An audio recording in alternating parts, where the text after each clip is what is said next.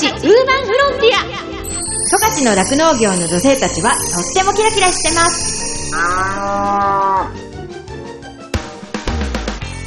広尾町で酪農家をしています。マドリンこと住倉まどかです。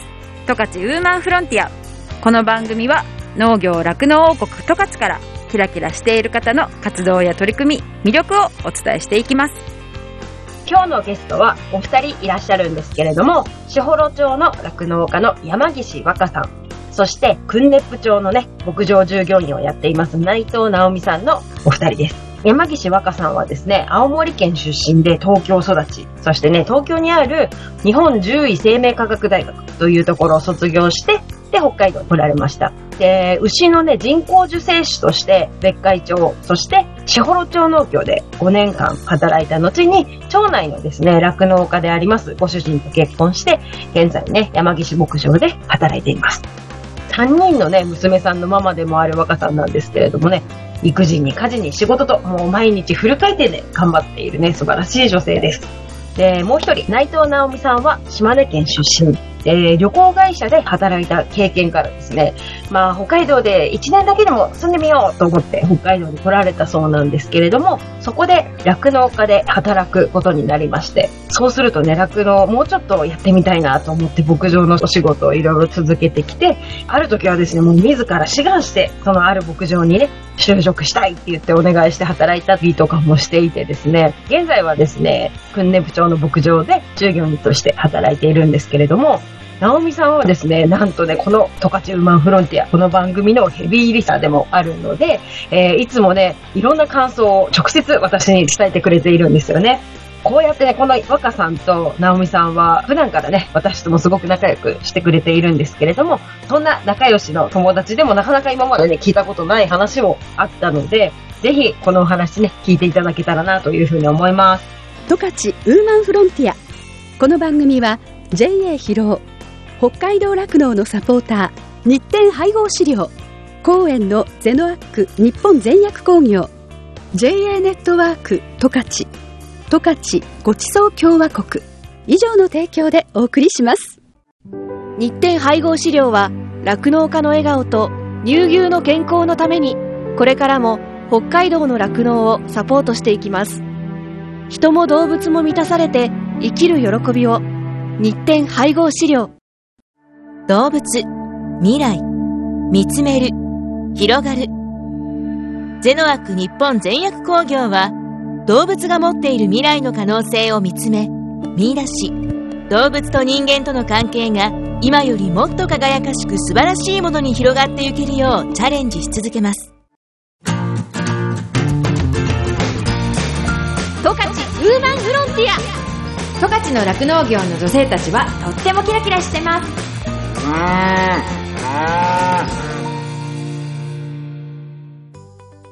今日はですね普段から私とも仲良くしている友人でもあるお二人にいろんなお話を聞いていこうと思います。今日はよろしくお願いします。よろしくお願いします。まあ私たち共通かもしれないけど、その共進会とかで会う機会とかも結構あったりしたから、そこでなんかお話ししたりとか、まあそういう共通の話題で、あまあいろいろ話をすることが多いなっていうふうに思うんですけど、あの若ちゃんの場合はね、旦那さんがね、こう共進会とかがもう趣味みたいなうん。感じですよね。毎年春から秋ぐらいまで期間があるんだけど、本当にね、酪農家さんにとっても忙しい時期にそういう催し事があったりするんだけれども、それこそ昨年はね、山岸さんちはもう大活躍でね、ありがとうございます。全道でチャンピオンをはい。取ったんです。おめでとう。ありがとうございます。おかげさまで。え、その牛は、うんまあうん受精卵のうん子だったけど、うんうんもう本当に若ちゃんが移植をして生まれた牛なんですよね。だからといって特に思い入れがあるかと言われると あの全部自分がつけたのが生まれてるから特にうんっていう感じなんだけども。でもやっぱそのね。チャンピオンになった牛は、うん。赤ちゃんとして生まれた時から、うんちょっとこう育ちがいいとか、うん。なんかそういうのはあったりしたんですかね？まあ、とりあえず一応ねあのいいた受精卵だからうん。っていうふうに大事にというかね、うんうんうん。うん、目は気に留めて。そうそうそうそう、ううん。んだからもうその子が初めて赤ちゃん産む時とかはもうドキドキじゃないですか。家族っていうかまあ旦那さんは特に、うんうんうん、やっぱ時期とかねあるから。ちょうどこの共進会に関わってる時に分娩予定日だったりするとうん。共進会行ってる時に産まないでほしいなみたいな、うん行く前か帰ってきてから産んでほしいなみたいな、うんうん。今回もそうなんだけど、うん。ちょうど予定日がね、うん。そういう時にかかるとドキドキはするよね。無事に産んでくれるかなとか、ね、そうそうそうそうやっぱただでさえそう思うね、そう分娩事故ってやっぱりあるでしょ、うん。そのむしろその分娩がそう。ね自然にスムーズにいけば、うん。その後の体調だったりとかね、それって全部その乳量にも影響するし、その体調がその今後ねね。うん。まあ、大会に出る出ないにも関わってくるだろうから、うんすごいもう私は勝手にそういうのってプレッシャーと感じるのかなとも思うけどこうやってねすごいこう衝撃を持ってしまうと、頑張るんだよみたいな元気にでその後も順調に回復するんだよってうん。いうふうに感じてるけど、うん。主人はどう思ってるんだろうね。あもうプレッシャーじゃない。うんだと思うの、うん。私みたいにあの 他の牛と同じようにそうそうそうそうそう。そうなかなかね思い出ないところもありますよね、うん。なんか特別普通だったら2回見るとこ4回ぐらい見るとかね。これ大丈夫かな？餌大丈夫かな？とかね、気にしちゃったりとかしますよね。そうね、うん、私と多分主人温度差は違うよね。まあそうね。ねかかってるプレッシャーとか私にはかかってないけども。まあね会うたび会うたびいろんな人にね 好きな人は、うんうん。あの牛どうしてるとかうんうん。言われる、そう私はね聞かれないけども、うん。主人はそうやっぱりそういう付き合いがね、うん。中で聞かれるだろうから、うん。うん、私が感じてるようには、うん思いとね。違うと思う、ね。まあでもね、そうやってもうずーっと山岸くんにとったら、幼い時から関わってきたこういうのでね、本当に一番いい賞をもらったわけだから、すごいね、嬉しい気持ちももちろんだし、頑張ってきた結果がなったっていうのもあるけど、今までと違うとかありました？いやでも巡り合いだよね。この牛もね生き物だからうね、ん。そのタイミングだったり。うん。巡り合いじゃない？その、と思ってるんだよね。だから。まあそれこそ、その子が無事に生まれるかどうかもとか、受精卵がって、その、いい血統の受精卵だよって言われても、それがうんうんちゃんと受胎するかもわからなければ無事に生まれるかもわからないし、だから全ていろんなことがうん重なってうん。こういう結果になった、うん、うん、からこうね奇跡だね。でもその前もそう思うそのもちろんそういうスペシャルというか手をかけたりとか期待してる牛はもちろんそうだけど、うん。そうじゃない一頭一頭の牛たちだってみんなそうじゃん、うん。それこそみんなそれぞれ自分じゃない人が受精したところで受胎するかもわかんないし、うん。まあ自分がやってもそうなんだけど、うん。それが受胎してお腹の中で無事に育って生まれて、うん。その子たちがそれぞれ健康に育っていくとかっていうのって、私も奇跡だと思うんですよ。うん。本当にそう思う。私はそれがすごく酪農のやりがいと楽しさの一つかなっていうか、うん。魅力の一つかなと思ってて、うん。やっぱそういうのって要は自分たちで受精とかもしてしてるから、うん。自分たちが作り出してるわけじゃない、うん。そういう牛の、うん。なんかこう人生というかサイクルみたいなものを、それができる仕事ってなかなかなくない？と思って。うん確かにそう、そういう意味では、すごいこう、やりがいを感じるところだなっていうふうに思うし、うんさらにね、そこに手をかけて美しく仕立てて、評価してもらうみたいなね。でもね、結構やっぱ大変ですよね。そういう意味ではもう本当に牧場から離れられないというかね、こう毎日餌の調整をしたりだとか、それこそ本当に毎日のようにね、牛を洗ってとか、毛刈りをしてとか、本当に手のかかることをみんな好きな人は続けてるなっていうふうに思うしね。だって直美さんだってね、働いてるところの牧場でね、牛を選んで、手入れをして、毛刈りして、うん牛引いてとか、めっちゃバリバリやるじゃないですか。直美さんにとって、ここがいいとか、ここが楽しいって思うってとこって、どういうとこですか？共進会、うん。だって、そもそも知らなかったわけじゃないですか。こういう世界があるって。でも私最初の牧場では全くやってなくて、うん町のちっちゃい共進会うん。うん。っていうなんかあるぞって、今イベントが基本的に好きだから、あ、行く行く行くみたいな感じで、うん連れてってもらって農協の人に。うんうん。で、行ったら、めちゃくちゃ牛が綺麗で、うんあの、普通に飼ってたら、ん絶対あんな綺麗にうん。なんないじゃない。うん。だから、めちゃくちゃ綺麗ってのにそれに感動して、うん。で、なんか来年また行きたいってなって、また次の年も見学に行ったんだけど、うん。え、なんか誰でも出せるよってなんか教えてくれて、うん。え、やりたいってなってまた 最初そんなこんなことになるって思ってないからやりたいってなって、うん。でうちの教師会連れてって、うん最初なんか一応見方とかを基本的に教えてもらうんだけど、うん全然見れないから、全然行かないんだけど、うんなんか3年目ぐらいの時に、うん自分で選んだのがその街で一番になったんですよ。うんうん。ほんとちっちゃい町でね。うん。もうあまりにも嬉しくて、うん。そしたらそこの町の人が、そのうん。全道に行くっていう人が、連れてってあげようかって言ってくれたから、まあ、行きたい行きたいってなって、って言って、すっごいってなって、うん。でもやりたいってまたなってそこで、うんうん。でそこで初めて全道に行ったところのですごいキラキラしたまあおじさんだよねがいて、いや私あの人なんかあるかもしれないからそこで働きたいって言ってトコトコって全然知らないおじさんのもとにすいません私雇いませんか？って言ったのがこの共進会にのめり込んだ始まりです。すごい行動力とね、そういうのをこう、何の躊躇もなく行く直美さんもすごいなって思うというか。いやでも今になったらその親方っていうか、まあ、吉野さんっていう人なんだけど、うん。すごい人だったみたいなんですけど、うん。私とか別に全然素人だから、うん。でもなんか本当にリンクの中で全然違う人に見えたんですよ。うんうんうん。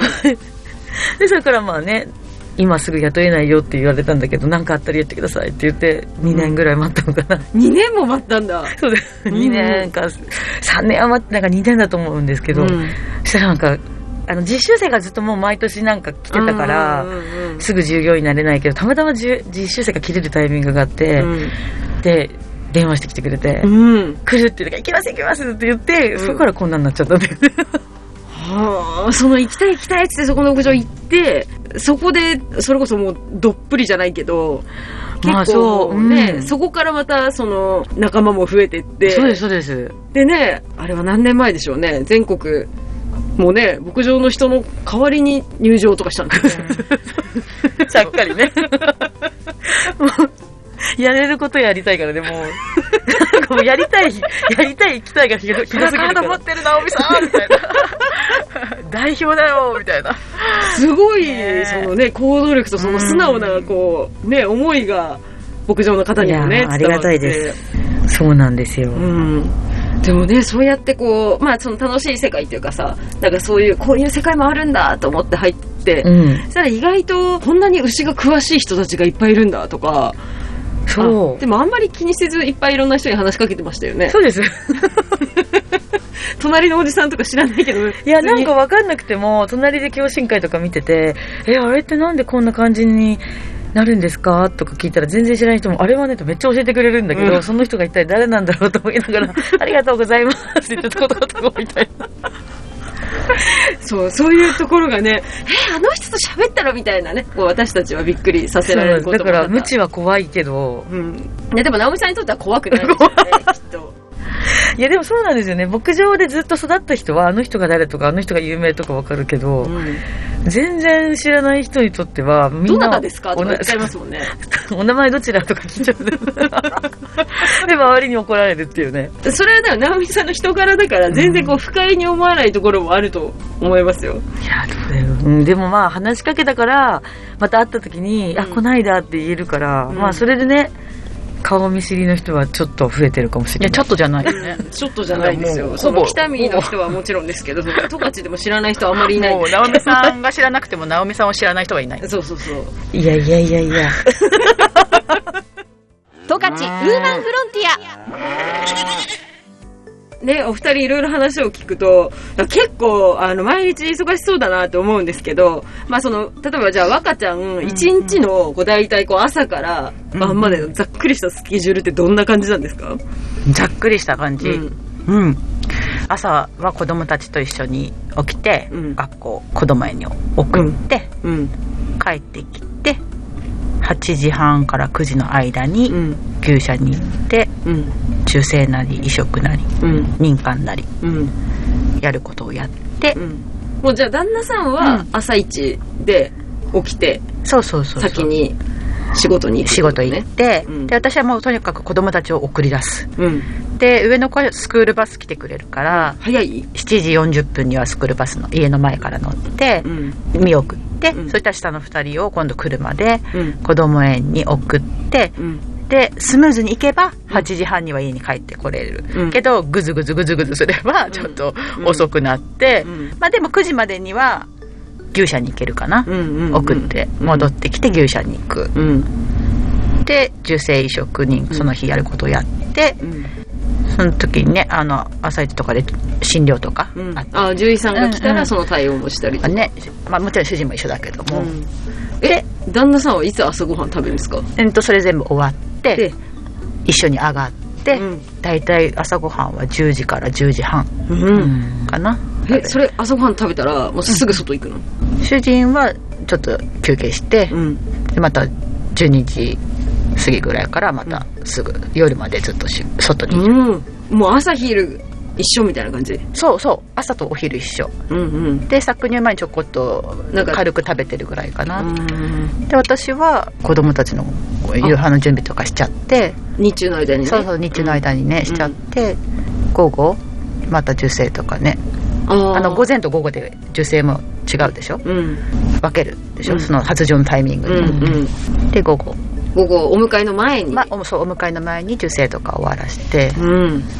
そう迎えに来て迎え大体4時？4時ぐらいかな、うん。そう。で帰ってきて今だったらそれこそもう暖かくなって明るくなったから、お外で？外でっていう感じかな、あそうそうーあそうお迎え行って帰ってきたらそれこそ若ちゃんも家にあ上がらない。上がらない上がらないままそのままこう外か仕事でそうそうそう。まあちょっと手伝いつつ子供見つつみたいな。そうそう。だからもう牛舎から上がったらもう遅い時間だから、うん。あでも日中その一人の時にご飯の準備とかしとかないぜもうともう上がったらすぐ速攻食べれるようにみたいな、でももちろんそれがいつもできてるかって言われたらそうじゃない時ももちろんあるけども、うんうん基本はうん。うんそうしようと、うん、はあ。心がけてるけど。それでさ帰ってきてさ、まあ、お風呂はあと入れるじゃない子供たち、してまあご飯食べるでその後。そしたらもう自分も一緒に寝ちゃあもうそうそうそうそう。うよね。もう昨日もね。やっちゃったよね。もう全然もうキッチンも全然もう。えもう本当は、うん。あの子供たち寝かした後に、ちょっとあれ片付けようとか、うんうん。あれやりたいなとかっていうのはある。それは自分には絶対できないと思ってるから子供たちを寝かせる一緒に寝るまでにうん頑張って終わらせたいんだけど、うんうん。できる時とできない時がある、うん。で昨日はできない日だった。あ 朝が大変みたいな。えそしたら旦那さんも一緒に帰ってくるのか？帰ってくる時は仕事終わって。基本はまあ主人先に上がるのか？子供たちまあお腹下の子おうん腹空いちゃうからそ先上がって下の子には食べさせて。そうそうそう。で上のお姉ちゃんたちはお父さんと一緒に上がってくる時もある。これからこれからはね。あこれからはね。今まではくあ、まあ、寒くて暗かったから、うん。もう学校から帰ってきたらすぐ家で、うん。うんっていう感じだったけど、うん。もう4月入ったしね。あちょっと私楽に。私そうあじゃあ冬の間はあんまり家に子供たちみんないるからあんま仕事を手伝うということもなかなかできなくて。ね。でまあ帰ってきてでもその、うん。例えば夜帰ってきたけどなんか後ろ見そうだからまた行くわって旦那さんが言う時もあるわけでしょ、うんうん。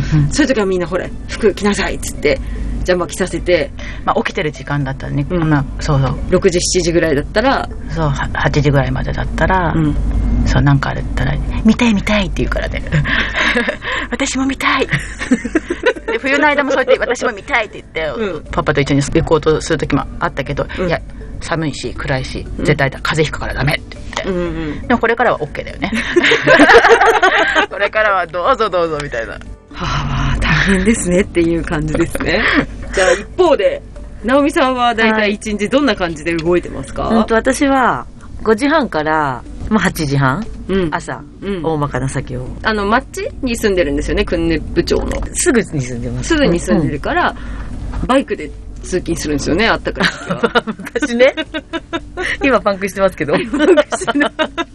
それで、まあ、朝5時半からあの朝の作業はい。やって、8時半ぐらいに上がっててで11時うん、から12時半まあ昼の作業うんうん。でやってで終わってうん。次4時からうん夕方の？うん。まあ6時半にはなんないんだけどまあその6時から6時半うん。ぐらいに終わるって感じ。であとまあ雑用が他にあればなんかやることあればまあその間間で、あじゃあ毎度朝作業終わったらお家帰って、うん、そうですそうです。ご飯食べて休憩してまた行ってみたいな。うん来たりって感じですね。あーしかもね、すごいね、あの、今の牧場さんのご家族とも仲がいいからね、お子さんの面倒見たり遊んで、遊んだりとかっていうことも。休みの日とかは、家に行ってその子の、うんその子の家族の、で子供と遊ぶみたいな。すごいね、あの、家族にとってはもう必要な 存在ですよね。必要不可欠だね。うん。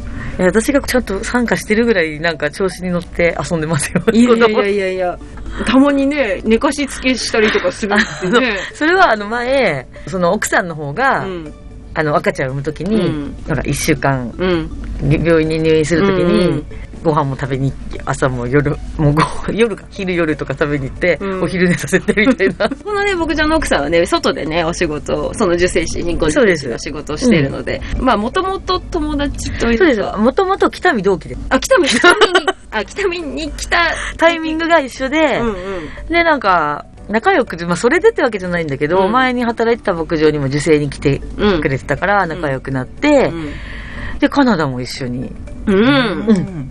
一緒に行こうって言ったら行きたいって言ったから、うんカナダにも一緒に行ったことあるぐらい仲いい。地元が近くじゃないから、頼れる親戚に近いような関係ですよね。そうです、そうです、うん本当によくしてもらって。だからね、なんか子供見てもらいたいっていう時に、ちらっと、保育園の父母会だかなんだかでね、そういない時とかちょっと見てお家に遊びに行ったり。う。うんん。まあ、ほとんど別に面倒見てるっていうか、一緒に遊んでるって感じです。本気でこっちが。ママにとってはめちゃめちゃ助かる存在ですよね。でそういう時にこう、見てもらえると、こう一人でわーっと抱え込まなくて済むだろうから、うん。いいのかなっていうふうに思ったりもしますけど、まあ本当に従業員の枠を超えているとウーマンフロンティア。十勝の酪農業の女性たちはとってもキラキラしてます。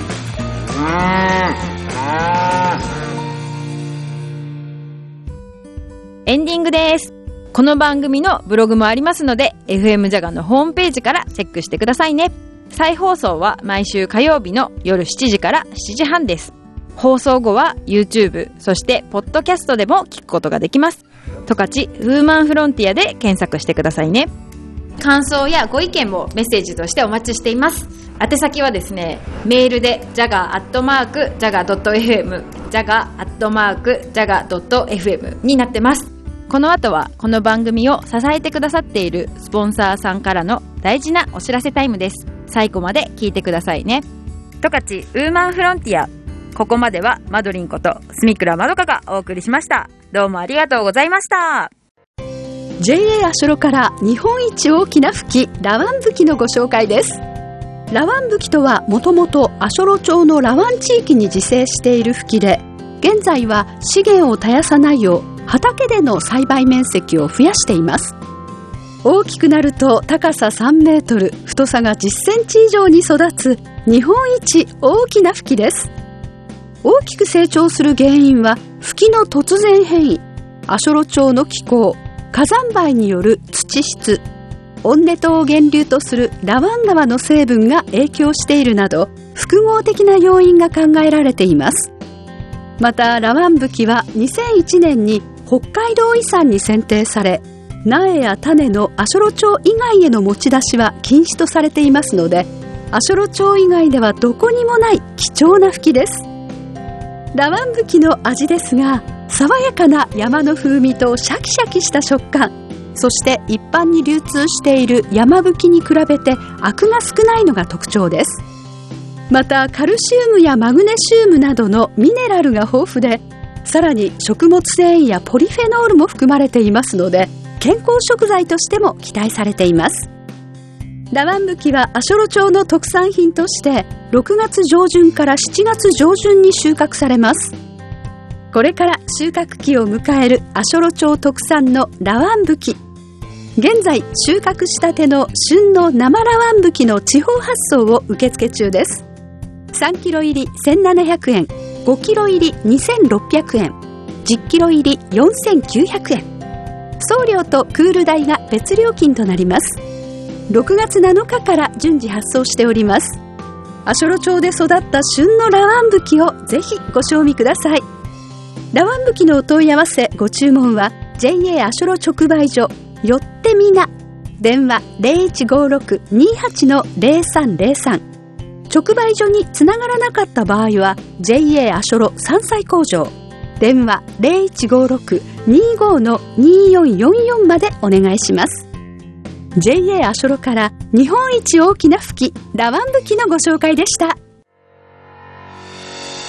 日展配合飼料から大切な子牛に 6g のおまじない。哺乳子牛用サプリメント。子牛の味方のご案内です。子牛の味方は初乳に含まれる免疫グロブリンの吸収率を高めるオリゴ糖を原料とする子牛用サプリメント。免疫グロブリンは出生後の子牛が初乳を飲むことで吸収しますが出生後24時間を過ぎると免疫グロブリンの吸収ができなくなってしまいます。子牛に初乳に含まれる免疫グロブリンをできるだけ早く多く吸収させることは子牛の健康な成長のためにとても重要です。日展配合飼料の子牛の味方は初乳中の免疫グロブリンの吸収をサポートするサプリメント。使い方は簡単です。初乳に子牛の味方を一歩を混ぜて飲ませるだけ。分娩後1回目と2回目の哺乳の時にご使用ください。免疫グロブリンの吸収を高め感染症などからあなたの子牛を守ります子牛の健やかな成長のために 6g のおまじない子牛の味方は日展配合飼料から発売中です日展配合飼料からのお知らせでした JA 疲労からのお知らせです。疲労町では新規収納希望者を募集しています。現在、疲労町の酪農家の半数以上が新規収納者によって経営されており、道内有数の新規収納受け入れ地域となっています。将来、酪農家になりたい、動物が好き、酪農に興味があるなど、まずは農業のきっかけを疲労町から始めてみませんか？大切なのは酪農をしたい、酪農経営をするという夢を諦めないことです。サンタの町広労町があなたの夢を応援します。詳しくは JA 広労内の広労町担い手センター電話番号015585-2121までお問い合わせください。広労町は新規収納を目指す皆さんをお待ちしています。JA 広労からのお知らせでした。私自身もですね疲労町で酪農していてその仕事自体はその、まあ、冬はね寒かったりとかあと大雨が大変とか大雪が大変とかすごい大変なこともいっぱいあるんですけれどもそれでも頑張ろうっていうふうにさせてくれる牛たちとあと一緒にこう頑張れる仲間がいるっていうのがすごく大きくってそういう仲間がいるからこそ続けていきたいしここに住んでいきたいなっていうふうに感じれたところでもあるのでその人の温かさが自慢の疲労町でねぜひたくさんの人に酪農を始めてほしいなっていうふうに思っています。